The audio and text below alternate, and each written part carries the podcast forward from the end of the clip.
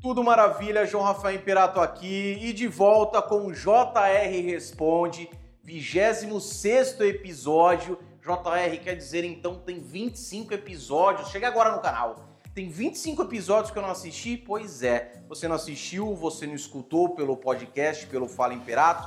A hora é agora. Terminou o 26, você vai correr maratona, nada aqui Netflix Maratona JR Responde. Antes da pergunta e, consequentemente, da resposta, dois recados rápidos demais. O primeiro, Vocatus. Vocatus é um sistema para controle processual que eu utilizo na minha advocacia e eu indico a você.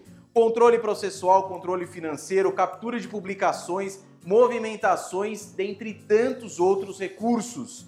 Conheça Vocatus na descrição tem o link, é só você clicar e utilizar essa ferramenta. E o segundo recado, mentoria JR Imperato com as vagas abertas. Garanta sua vaga, faça sua inscrição, não perca mais tempo.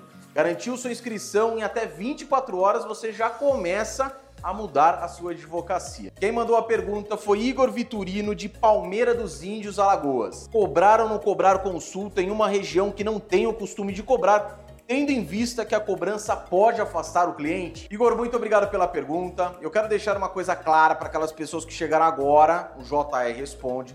O que eu falo aqui é a minha opinião, você não precisa seguir minha opinião. Neste caso, cobrar ou não cobrar pela consulta, sempre escolha por cobrar pela consulta. Aquele exemplo clichê, né, que sempre quando o assunto é cobrar pela consulta ou não, são os médicos. Pô, o médico cobra pela consulta, por que o advogado não pode cobrar? É nem questão de não poder, deve cobrar. Uma sugestão para facilitar o processo de cobrança de consulta. O cliente ligou para você, é nesse momento que você vai passar o valor da sua consulta. Não faça como alguns poucos advogados fazem, que marcam a consulta, ficam bem no miudinho, não falam nada para o cliente, atendem o cliente no fim da consulta eles vão lá falar, ah, é 400 pau aí que você tem que pagar. Na minha opinião, é uma baita de uma sacanagem. Então o cliente ligou para você, já passe a ele o valor da consulta. Se ele der aquela resmungada, você vai tranquilizar o cliente dizendo que se o caso dele necessitar de uma demanda judicial e ele contratar os seus serviços, o valor da consulta será descontado no valor dos honorários. Um outro ponto importante é o seguinte: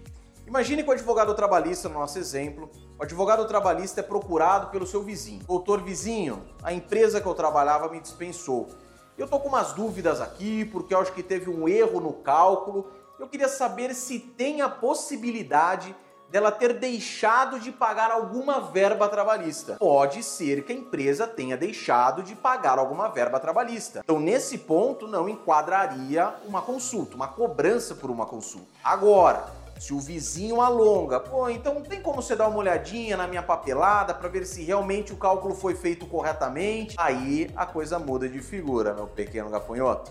Nesse caso, sim, tem que entrar a cobrança da consulta. E por fim, para colocar uma pá de cal nessa história de cobrar ou não cobrar pela consulta, todos esses meus anos de advocacia, todos os advogados que eu conheço, eu nunca escutei, nem para mim, nem para eles, nem para ninguém, cliente dizendo o seguinte: eu não fechei com você porque você cobrou pela consulta. Veja como é importante que eu disse lá no início. Quando você deixa claro para o cliente, eu vou cobrar pela consulta, mas se for necessário o ingresso de uma demanda judicial, de uma defesa, seja lá o que for, o valor da consulta será descontado no valor dos honorários. Ou seja, não é porque você não cobra consulta que o cliente vai contratar os seus serviços. Então, se você tem alguma pergunta, faça igual ao Igor. Mande sua pergunta para mim, que eu vou responder, ter um prazer imenso de respondê-la em um dos episódios do JR Responde. Muito obrigado por me acompanhar até aqui e um forte abraço.